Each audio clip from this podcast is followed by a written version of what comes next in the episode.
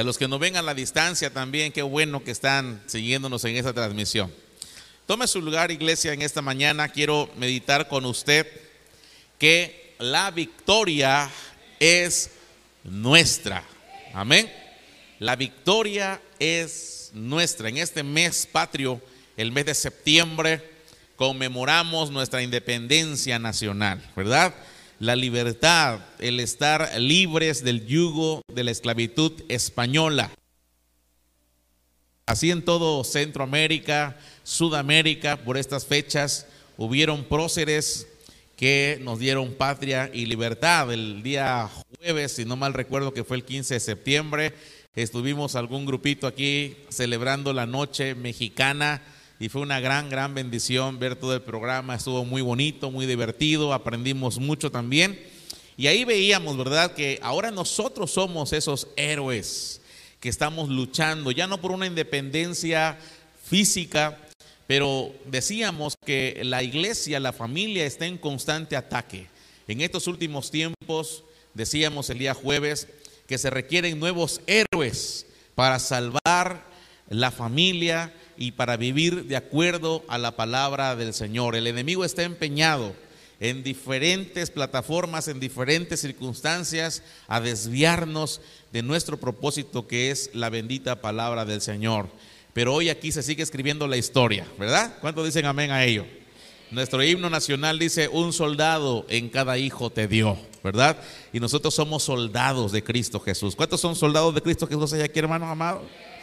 De esos que no se rajan, de los que no se echan para atrás, de, de, esos que reconocen, y si usted no lo sabe, de esos que reconocen que la victoria es nuestra, la victoria es nuestra. Y mi base bíblica se encuentra en Primera de Corintios, la carta del apóstol Pablo a los hermanos de Corintios, en el capítulo 15 y verso 57, donde dice la palabra del Señor, pero gracias sean dadas a Dios de que nos da la victoria por medio de nuestro Señor Jesucristo. Así que iglesia amada, de ahí podemos decir que nuestra es la victoria. La victoria es nuestra.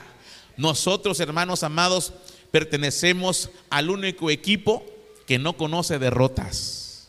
Le servimos a un Dios que no conoce ni siquiera empates. Le servimos a un Dios que tiene todo el poder y que Él nos da victoria por medio de Cristo Jesús. Así que diga que está a su lado, tuya es la victoria. Sé un victorioso en Cristo Jesús. La victoria es tuya. Eso tiene que decírselo ahí, ¿verdad? Recordárselo hoy en la casa del Señor.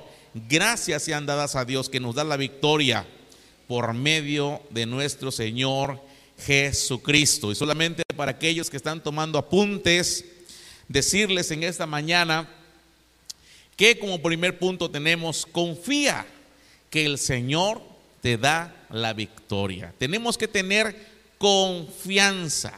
¿Qué significa confianza? Significa que la seguridad.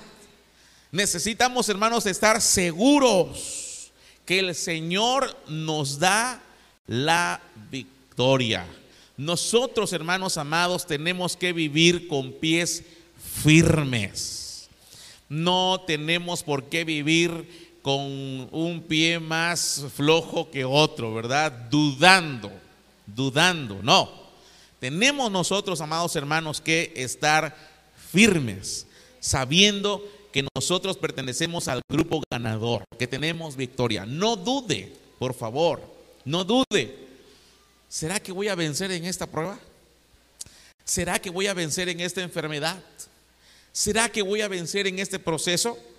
Y el enemigo puede causar estragos en nuestra mente. Usted en esta mañana tiene que confiar que el Señor nos da la victoria. Mire, esto me encanta. Está en Romanos capítulo 8 y verso 26. Si usted trajo su Biblia, búsquelo ahí en las Sagradas Escrituras.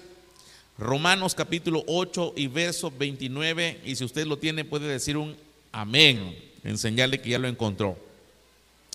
Esta palabra es profunda, muchos la han interpretado de muchas maneras. A mí me encanta porque la palabra es, hermanos, tan literal y tan poderosa como lo que estamos leyendo. Porque a los que antes conoció, también los predestinó para que sean hechos conforme a la imagen de su Hijo, para que Él, o sea, Cristo Jesús, sea el primogénito entre muchos hermanos. Mire, pudiéramos nosotros profundizar en todo esto, porque la pregunta pudiera ser, ¿dónde nos conoció antes el Señor? Y da pie a que podamos meternos como un submarino en medio de un océano para saber esta profundidad de la riqueza de la palabra del Señor. Hoy no nos da tiempo, usted puede verlo en casita. Esto nos puede dar pie para investigar dónde nos conoció el Señor, dónde estábamos antes. Pero lo maravilloso es que también en Efesios dice que desde antes que Él formara el mundo, Él ya nos conocía. Y a Jeremías le dijo, no digas que eres un muchacho. Porque Jeremías era un pequeño, todavía un jovencito, como muchos los que están acá. Y el Señor le dijo, no digas que eres un muchacho, que eres pequeño, porque yo ya te conocía antes que estuvieras en el vientre de mamá. Y también te había yo seleccionado, te había yo elegido, te había yo santificado. Y ya desde antes que estuvieras en el vientre de mamá, te di por profeta a las naciones. Por eso le digo que es profundo esto. Porque nuevamente el apóstol dice, antes nos conoció. Escuche, usted no es un desconocido para Dios. Dígale que está a su lado, usted no es un desconocido para Dios. Él ya te conocía desde antes. Wow. Nos predestinó para que sean hechos conforme a la imagen de su Hijo Jesús. ¿Sabe qué está haciendo con nosotros el Señor? Formando la imagen de su Hijo Jesús para que Él, Cristo Jesús, sea el primogénito entre muchos hermanos. Fíjense, somos predestinados. Y en ese tema de la predestinación le digo que ha, habido muchas interpretaciones. Una de ellas que es muy popular es el hipercalvinismo, le llaman, ¿verdad? Que habla de que como el Señor nos conoció y el Señor nos predestinó, entonces somos salvos sí o sí. Eso dice el hipercalvinismo, ¿verdad? Pórtate como, como quieras, haz lo que quieras, tú ya estás predestinado y tienen muchas bases bíblicas. Ahora, la palabra del Señor no dice exactamente eso, habría que profundizar. Hoy no nos da tiempo ver tan profundamente esto. Lo único que quiero decirle a usted es que usted no es un desconocido para Dios. El Señor sabía de su existencia desde antes, desde algún momento antes que usted apareciera, lo predestinó, lo trajo a su presencia, lo está santificando, lo está procesando, pero mire, ya el Señor tenía un propósito para nosotros. Y a los que predestinó, también que los llamó. Y me encanta porque el Señor nos elige. El Padre nos elige, dice Primera de Pedro. Nos llamó. Y a los que llamó, también los que los justificó. Y a los que justificó, también los glorificó. Y quiero que usted note en esta mañana el tiempo de los verbos. Mire, para los que saben un poco español, ¿en qué tiempo está hablando los verbos? Predestinó, llamó, justificó, glorificó. ¿Tiempo qué? Pasado. Para el Señor, hermanos amados, mire, esta historia ya es súper conocida.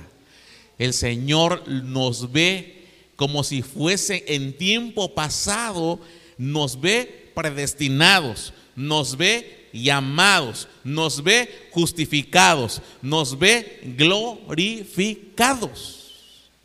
Y esa ceremonia de glorificación es hermosa porque en esa ceremonia de glorificación es la entrega de coronas, la entrega de medallas. Eso es la glorificación. Cuando usted llegue al cielo, se abre el libro de la vida y el ángel empiece ahí a mencionar su nombre. Y usted pasa ahí, ¿verdad? Y aquellas coronas eran unas trenzas de laureles. Como en las primeras Olimpiadas. ¿Se acuerda de las primeras Olimpiadas? La imagen de los atenienses poniéndole ahí su corona, ¿verdad? Y todo el mundo aplaudiendo al, al atleta que había obtenido la victoria. El Señor nos ve a nosotros ya glorificados, iglesia amada. Yo creí que se iba a alegrar por eso, pero a mí me encanta y, mire, no, no, lo, no lo alcanzo a entender, pero tampoco no lo quiero entender mucho. Solamente quiero aceptar que mí es la victoria y suya es la victoria. Porque el Señor ya nos dio victoria. Sí, dele una ofrenda de palmas al Rey en esta mañana. Para el Señor es tiempo pasado. Para el Señor es tiempo pasado. Usted todavía está luchando. Usted todavía está batallando. Pero el Señor ya sabe la historia y el futuro de su vida. ¿Y sabe cómo debe verse usted en el futuro, iglesia amada? Glorificado. Yo no sé ni cómo le va a hacer el Señor. Ese no, es, mi, no es mi problema. It's not my problem. Para que me entienda un poquito más. Ese no es mi problema. Mi problema es nada más es obedecer. Día a día, un día a la vez. Un día a la vez, voy, voy, voy en la victoria, poco a poco. El Señor se va a encargar de todo lo demás, pero yo soy un victorioso en el nombre de Cristo Jesús. Mire lo que dice ahora Romanos capítulo 8 y verso 31. Ahí mismo en Romanos dice, ¿qué más podemos decir? ¿Qué más podemos decir? Que si Dios está a nuestro favor, nadie podrá estar en contra de nosotros. ¿Cómo recibe esa palabra en su corazón, iglesia amada? ¿Cómo la ve? ¿A poco no es nuestra la victoria? ¿Por qué? Porque Dios está a nuestro favor. Dios está a nuestro favor. Dios está de su lado. Dios lo está trabajando. No es mayor el gigante, es mayor el gigante de gigantes, que es el Señor Jehová de los ejércitos. El Dios que hizo los cielos, la tierra, el sol, la luna, las estrellas. Él es su gigante, Él es su guerrero, Él pelea por usted. Jehová peleará por vosotros y vosotros estaréis tranquilos. Venid y ved las obras del Señor. Vean cómo el mar se abre en dos. Vean cómo las avispas van y pican. Vean cómo el Señor confunde los ejércitos. Vea cómo el Señor está con nosotros como gigante poderoso. Por eso el salmista decía, roca fuerte es el nombre del Señor. A Él correrá el justo. Él es, nuestro, él es nuestro gigante, Él pelea por nosotros. Me encanta una escena del Rey León, ¿verdad? No sé, siempre le he dicho acá cuando se va de rebelde con, ¿cómo se llama la, la, leoncita? Este, Nala. no le hablo a, los que ven ese, esa serie, ¿no? Y le dice a sus papás, no pueden ir al cementerio de elefantes, ahí está, es una tierra peligrosa.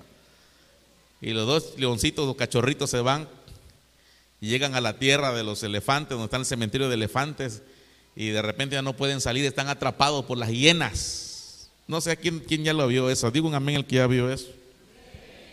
Que bueno, ya no me siento tan solo. Dije, seré el único pecador que ve el rey león aquí, Señor. Y están las llenas atacando, ¿verdad? Ahí, y, él se pone en su papel, ¿verdad? El leoncito, el cachorrito, ¿verdad? Y cuando saca el rugido, le sale un miau.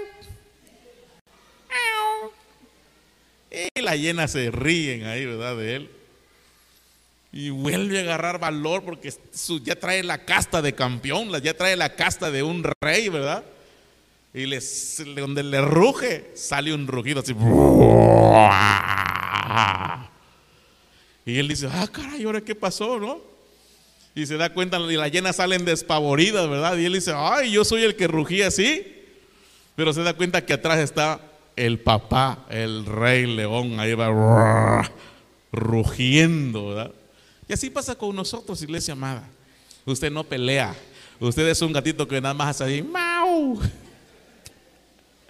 Pero atrás de usted está el rey, el rey de reyes, el señor de señores, el león de la tribu de Judá, que cuando ruge, ¡oh! hermanos, la tierra tiembla. Cuando él habla, la tierra tiembla. Así que usted no debe de temblar. El que debe temblar es el demonio, el infierno y todos sus secuaces. Usted es un vencedor.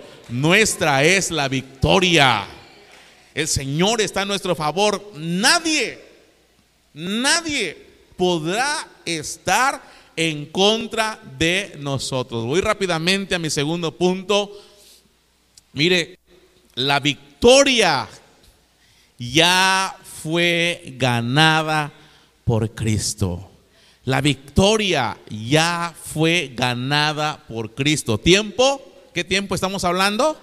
Pasado. ¿Dónde fue ganada la victoria, hermanos amados? En la cruz del Calvario. El diablo tenía la humanidad en sus manos, condenados. Hermanos amados, a través del pecado vino la separación, vino la derrota, hablando en estos términos de victoria, vino la derrota del ser humano, entró la decadencia, llegó la muerte, llegó la corrupción, estábamos destituidos de la gloria del Señor. El diablo se reía, tenía la humanidad en sus manos. El propósito del Señor, hermanos amados, estaba perfectamente trazado. Y Él, dice la palabra en San Juan 3:16, amó de tal manera al mundo que envió a su Hijo unigénito para que todo aquel que en Él cree no se pierda, mas tenga vida eterna. La victoria de Cristo, esa guirnalda de victoria, se convirtió en una corona de espinos. Dice la palabra del Señor allá en San Mateo capítulo 25, si usted tiene su Biblia y verso 29, sobre la cabeza le pusieron una corona, mire, una corona, pero no de laurel, no una corona de vencedor, los soldados le tejieron, le pusieron una corona tejida de espinas. Y en la mano derecha le pusieron una caña. Entonces se arrodillaron los soldados delante de él y burlonamente le decían, salve, rey de los judíos. Oh, rey de los judíos. Hermanos amados, el Señor le dijo a sus discípulos, si yo quisiera, pudiera enviar una legión de ángeles para que me defiendan. El Señor se pudo haber bajado de la cruz cuando aquellos que estaban al lado le decían, oye, si tú eres el Hijo de Dios, entonces bájate de esa cruz, sálvate a ti mismo y sálvanos a nosotros. El Señor lo pudo haber hecho. El Señor pudo haberse bajado de la cruz. El Señor pudo haber consumido a todos los que estaban ahí, acechándole, burlándose. Pero no lo hizo, hermanos, porque Él cargó sobre su cuerpo el pecado de nosotros. Él, hermanos amados, estaba peleando nuestra victoria. Él estaba peleando, mis amados, nuestras glorias, nuestros triunfos. Y como un cordero fue a la muerte, enmudeció, no abrió su boca, llevó el pecado, llevó la esclavitud, llevó la corrupción. Era necesario que hubiera un sacrificio de tal manera que se representara como un cordero allá en la antigüedad o como aquellos machos cabríos o como aquellas tortolitas que llegaban a ser sacrificadas, una de ellas moría, la sangre de una tortolita era rociada en la sangre de la segunda tortolita, una moría y la otra tortolita vivía y la dejaban ir manchada de sangre hacia su, su, vida de esa tortolita, representando que él tenía que morir como la primer tortolita, pero no se iba a quedar en la tumba, no se iba a quedar allá sin vida, muerto, sino que a la figura de la segunda tortolita que salía llena de sangre hacia la libertad, al tercer día Cristo Jesús venció a la muerte, venció al diablo y pagó la deuda y pagó la carga y pagó el pecado. Y al tercer día Él resucitó. Y hoy está sentado a la diestra de Dios Padre, intercediendo por usted, intercediendo por su necesidad, intercediendo por su vida, por su propósito. Está sentado a la diestra de Dios Padre como un campeón. Por eso tenemos la victoria. Porque Él ya la ganó. Él ya la ganó. Hermanos, yo no sé de verdad, mire, yo no sé qué, qué, qué pudiera, qué pudiera yo sentir si mi hija Ana Paula anduviera con su cara toda triste, pidiéndole gasto a otro hermano de la iglesia. Y el hermano me viene y me diría decir, oye, pastor, ¿y qué? Ni siquiera unos 20 pesos le puede dar a, a tu hija para que vaya a la escuela. No sé qué pudiera sentir. Tristeza, vergüenza, frustración, coraje, enojo. Y la traería, yo la sentaría a ver, hijita, ¿por qué? ¿Por qué? ¿Cuánto necesitas? 20 pesos. Y por 20 pesos, estás llorándole ahí al hermano. No, hombre, a ver, aquí está. Ve. Hermano, me pongo a pensar eso porque ¿qué pensará el Señor cuando andamos nosotros con nuestra carita de derrota? ¿Qué pensará el Señor cuando andamos ahí pidiéndole limosnas a la situación? ¿Qué, pensará el Señor cuando, tenemos, bueno, aquí no hay ninguno, vaya en casita tan, pero yo he sabido de otras iglesias, hermano, no de acá, de otras iglesias, de otros lugares allá, lejos de aquí, cerca de allá, que andan así con su carita toda triste de derrota, ¿va? Ay, hermano. ¿Cómo estás, hermano? Ah, qué amolado, hermano. Acostumbrado. No hay. ¿Qué pensará el Señor? ¿Qué dirá el Señor? Allí en el Congreso de Matrimonios, que Dios bendiga a todos los matrimonios que pudimos ir al Congreso. Qué, qué bonito Congreso de Matrimonios. Yo como me gocé en el Congreso de Matrimonios. ¿Cuántos se gozaban en el Congreso de Matrimonios, hermanos? Ever, qué hermoso. Y los que no pudieron ir, hermanos, el siguiente año los esperamos porque de verdad que sí hacen falta ese tipo de, de congresos, ¿verdad? Allá decíamos, a veces hasta, hasta nuestra manera de hablar ofende al Señor. Hablamos acerca de la, de la manera en que hablamos. Es que no tengo. Es que no hay.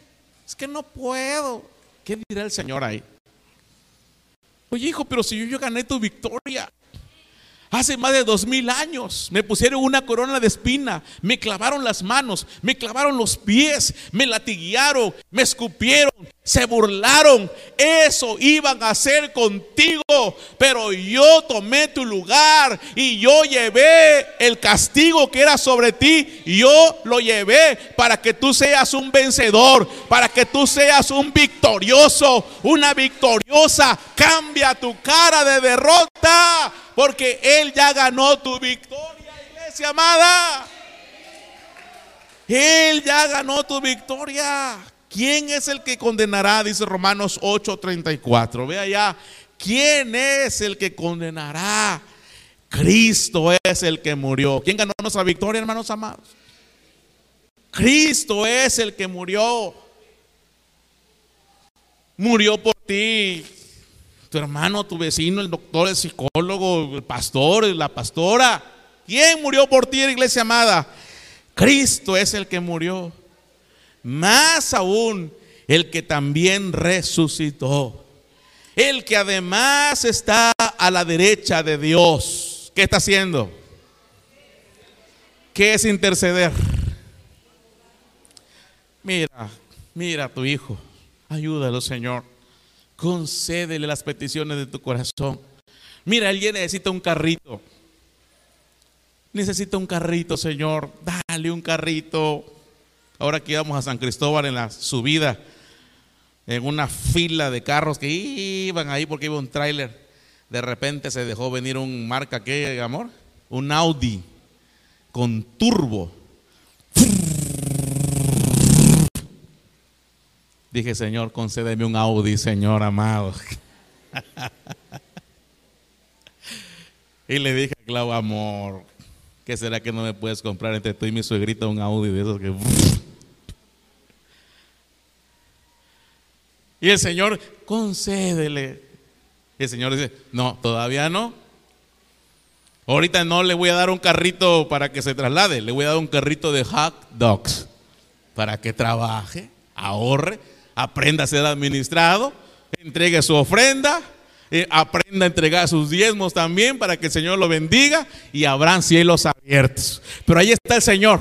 Mira aquel joven Señor, ya dale a su esposa. No, si ya se la di, lo que pasa es que no quiere casarse. El Señor está intercediendo, está pidiendo, está diciendo, ayúdalos, ayúdalos. Hermano, ¿cómo no entonces saber que tenemos la victoria en Cristo Jesús? A ver, de una ofrenda de papas los victoriosos en esta mañana.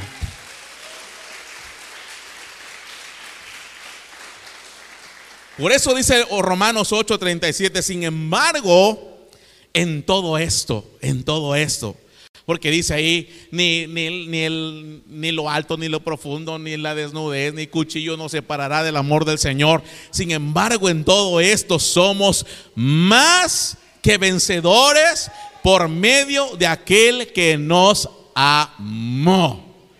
¿Sabe qué es usted, hermano? Es un más que vencedor. Ni siquiera un vencedor. Usted es más que vencedor. Cierre los ojos un momentito, piense en ese gran problema que le estás echando. Cierre los ojitos tantito. Visualícelo. Visualice ese gigante. Visualice ese problema. Y ahora, ya que lo visualizó en su mente, dígale, yo soy más vencedor. Yo soy un más que vencedor de ti, gigante, que me estás acechando. Yo soy un más que vencedor de ti. Vuélvaselo a decir ahí. Yo soy más que vencedor. Y por eso el Señor me ha dado victoria y te voy a vencer, te estoy venciendo. Y ahora dile una ofrenda de palmas al rey. Somos más que vencedores por medio de aquel que nos amó. Y miren el punto número tres. Tengo esto que habla acerca de que si somos victoriosos, si somos vencedores, entonces, ¿cuál debe ser la actitud de un victorioso? ¿Cuántos dicen amén los victoriosos en esta mañana, iglesia amada? Otra vez voy a preguntar allá en casita también y acompáñenme todos los que están acá. ¿Cuántos de aquí son victoriosos en el nombre de Cristo Jesús? A ver. Bueno, vamos a ver entonces qué actitud, qué actitud tiene un hombre, una mujer que es victoriosa. Vamos a ver, mire, en Romanos 8:38 dice la palabra del Señor, por lo cual estoy seguro de que ni la vida, ni la, ni la muerte, ni la vida, ni los ángeles, ni, ni, los principados, ni las potestades, ni lo presente, ni lo porvenir. A, a ver, continúe conmigo. Ni, ni, ni, ni, ni ninguna nos podrá separar del amor de Dios que es en Cristo Jesús. ¿Cómo la ve? ¿Cuál es la actitud de un, de un victorioso? ¿Está qué? Por lo cual estoy qué? Seguro, segura. El apóstol Pablo dice, o, el escritor de los hebreos, es pues la fe la certeza. La certeza. Eso es estar seguros. ¿La certeza de qué? de lo que se espera. ¿Y qué más? Y la convicción de qué? De lo que no se ve. Yo no le creo a nadie más, pero le creo lo que dice la palabra del Señor. Y si la palabra del Señor dice tú y tu casa, yo y mi casa serviremos al Señor, estoy diciendo, Señor, yo creo que mi casa y yo serviremos al Señor. Punto. Hágale como quiera que sea. Estoy confiando en esa promesa del Señor. Yo y mi casa le voy a servir al Señor. Deposita en Él tu confianza. Él te dará victoria. Yo deposito en Él mi confianza. Estoy qué? Seguro. La actitud de un victorioso es estar qué? Seguro. Joven fui y envejecido, ya soy viejito. Y no he visto a un justo desamparado, ni sus hijos que mendiguen el pan. Estoy seguro en la palabra del Señor. No importa lo que pase. Yo estoy seguro que no me va a faltar el alimento. Jehová es mi pastor ¿Y qué? Y nada me faltará. Estoy seguro. El que habita el abrigo del Altísimo morará bajo la sombra del Omnipotente. Y ahí estoy seguro. Ahí estoy seguro. No se, no se dormirá, ni se adormecerá el que guarda a Israel. Jehová es mi guardador, Jehová es mi sombra a mi mano derecha. El sol no me fatigará de día, ni la luna de noche. Jehová me guardará de todo mal. Él guardará mi alma. Jehová guardará mi salida y mi entrada desde ahora y para siempre. Amén. Salmos qué? Eso, punto para Abelito Pozol gratis al final del servicio. Mire, estamos seguros. Hablábamos con, con Joana y con Richard, ¿verdad? Que ellos tienen que ir a Ocosingo, mire, de Ocosingo vienen el fin de semana y, y, yo, yo veía en ellos la seguridad, decía, es que vamos a ir a la iglesia. El domingo tenemos que ir a la iglesia. Y siempre da pena porque allá hay topes, allá hay este, retenes, allá hay esto.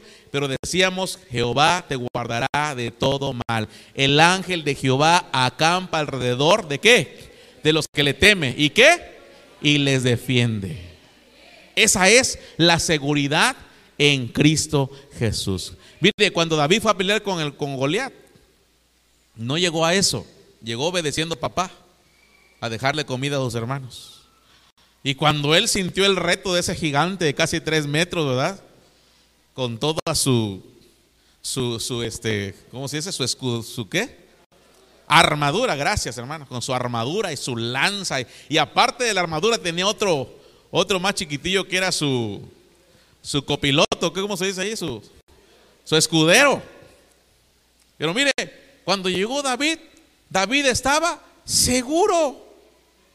Él estaba seguro. Y dice, a ver, ¿y qué, es, ¿quién es este incircunciso que está aquí amedrentando a los escuadrones de, Jehová de los ejércitos?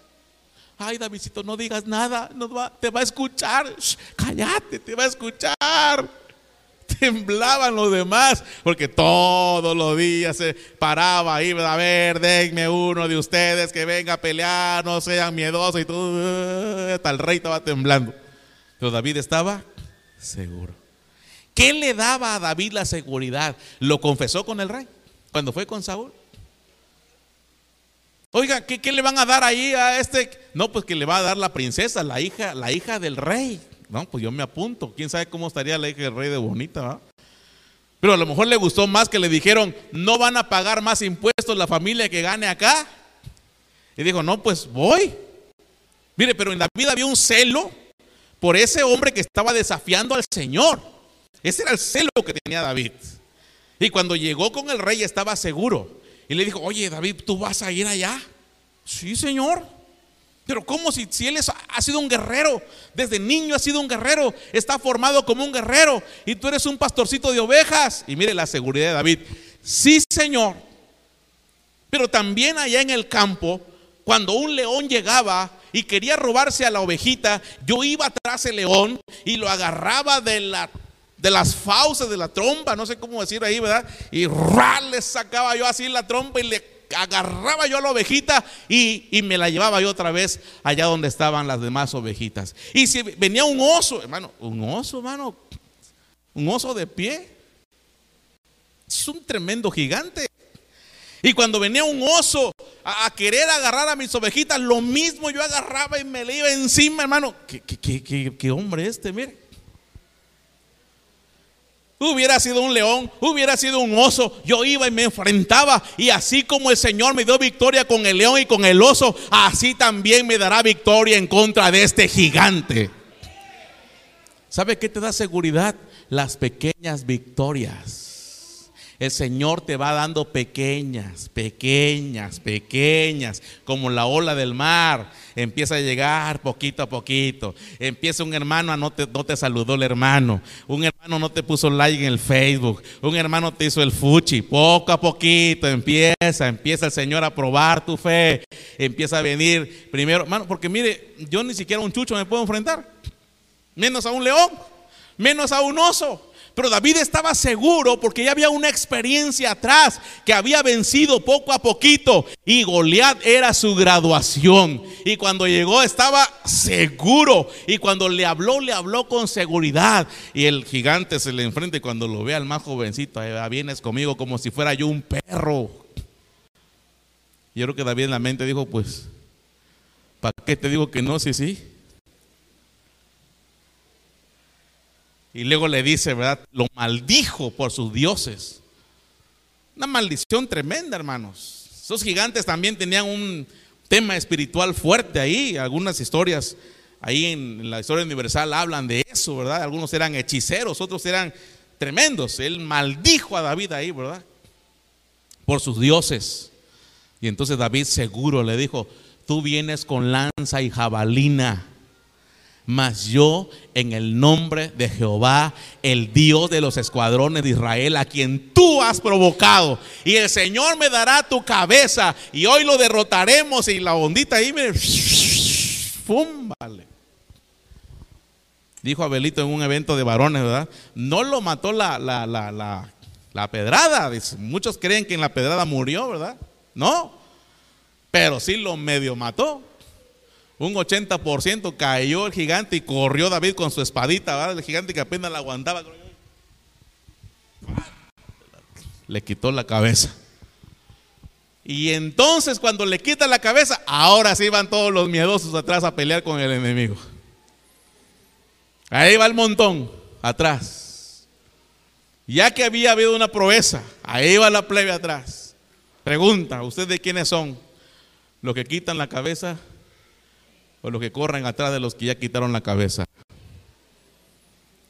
Silencio en la casa del Señor. ¿Quién es usted? ¿De los protagonistas o los extras? Hablando de Proyecto Rodolfo, van a haber muchos extras ahí. Usted es un protagonista en la historia de Cristo Jesús, en la historia de Dios, usted es un protagonista. Créaselo, hermano, créaselo. A grandes cosas el Señor lo ha traído, lo capacitó con dones, lo capacitó con ministerios para que sea usted un protagonista de la historia, una mujer protagonista, un hombre protagonista de la historia, no sea de los de atrás que ya que está hecho el asunto, ahora sí ahí voy atrás. Ay, Dios mío, yo creo que con la misma espada de goleado hubiera yo acabado a todos los miedosos. Mire, la actitud de los victoriosos, seguridad. Diga conmigo, estoy seguro que tengo la victoria. Esa es la actitud de los victoriosos. ¿Cómo anda un victorioso? Seguro seguro. Proverbios 24, 6. Porque la guerra se hace con buenos planes y la victoria se obtiene como. ¿Cómo? ¿Cuál es la actitud de un victorioso? ¿Quiénes piden consejos? ¿Qué hay que tener para pedir un consejo? Punto para nuestras hermanas de aquí al frente. Mire, la actitud de un victorioso es una actitud humilde. Sabe pedir consejos. Se acerca con una maestra del bien, con una hermana madura en el Señor. Se acerca con un hombre de Dios se acerca con un, con un pastor y abre su corazón con humildad. ¿Cómo ve, pastor? ¿Cómo ve, hermana? ¿Hago esto? ¿Invierto acá? A mí me encanta esa actitud. El hombre, hermanos amados, que no conoce la humildad, es un hombre que siempre vive derrotado. Un hombre que no pide consejos, una mujer que no se acerca a pedir consejos y que el orgullo, ¿verdad? La pobreza me tira, pero el orgullo me levanta. Siempre anda de derrotas, anda derrotado. Y cuando ya viene a darse cuenta, ya está problemado. Y ahora como Pedro, ¿no? Sálvame, Señor, que perezco. Ya estaba hundiendo. Pastor, ¿cómo le hago? Pero ya, lo tomé, ya tomaste esa decisión. Ayer escuchaba yo la retransmisión del programa de, experiencias de vida con los chicos de worship. Ah, cómo me gocé de veras. Qué, qué muchachos tan hermosos, ¿verdad? Los volví a ver ya con más calma y demás. Y dije yo, qué, qué maravilla de chavos. Y la pregunta que le hacían los conductores, ¿verdad? ¿Y ya vieron con quién se van a casar? Porque hemos visto, hermanos, cómo una mala decisión lleva al fracaso a un gran ministerio. Un gran hombre de Dios no pidió consejos. Tenía para hacer un concurso de Miss Universo Cristiana. Pero con la primera que se atravesó y le guiñó el ojo y... Ay, Señor. Abajo, papá. Chicas solteras, victoriosas, aprendan a pedir consejos. Acérquense. Pastor, pastora, eh, hermana Irenita, que son las maestras del bien, mujeres sabias. ¿Cómo ve? Me está hablando aquel muchacho. Me gusta aquel muchacho. ¿Cuántos años tienes? 17 años. Me encanta porque yo siempre les digo, ¿no? Extraigan información, no se queden con eso. Ajá, ¿y por qué te gusta? Porque tiene los ojos azules. Ah. ¿Y en qué trabaja? No trabaja todavía. Ah. Pero mire, está abriendo su corazón, está pidiendo consejos. ¿Qué nacionalidad tiene? Porque ahorita con las redes sociales hay de todo el mundo, ¿verdad? Parece que es uruguayo. Oh. Pero está pidiendo qué iglesia amada. Mire, chicas, chicos, jóvenes, ya los viejos ya pasaron por ahí por donde usted está. De verdad, acérquese, acérquese. ¿Cómo ve, pastor? Mire, ¿cómo ve, hermano? Mire, mi negocio, mire mi empresa, mire mi situación de vida, mire mi proyecto, mire, ore por, por esto, ore por aquello, mire, pide consejo, se abre con humildad, porque la guerra se hace con buenos planes y la victoria se obtiene con muchos consejos. ¿Cuántos dicen amén? ¿Quiénes quieren seguir siendo victoriosos? Ya vio que la victoria no es solamente una emoción, ¿verdad? Que un grito de guerra, Así le hacen en algunos lados, ¿no? A ver, un grito de guerra, ya. Sí, pero aquí nada más es el puro grito, ¿ah? En la vida real, hermano amado, ya no se da el grito de guerra. pero si queremos ser victoriosos, actitud de victoriosos, abra su corazón con humildad y llegue con humildad con un hombre sabio, con una mujer sabia. Dígale ¿Cómo ve esto? ¿Cómo ve lo otro? Hermana, hermano, guárdeme esta con discreción, pero mire esto, esto, esto está pasando. Y con muchos consejos, usted se va a volver un victorioso en el nombre poderoso de Cristo Jesús. ¿Alguien le pone una ofrenda de palmas al rey en esta mañana? Una actitud más. Y con esto cierro. Pero gracias sean dadas a Dios de que nos da la victoria. Este es el texto base. Por medio de nuestro Señor Jesucristo. La actitud de un victorioso es una actitud como iglesia amada. A ver quién lo descubre. Punto para nuestra hermana Lupita Solís, posol gratis al final del servicio. Una actitud de un victorioso es siempre estar que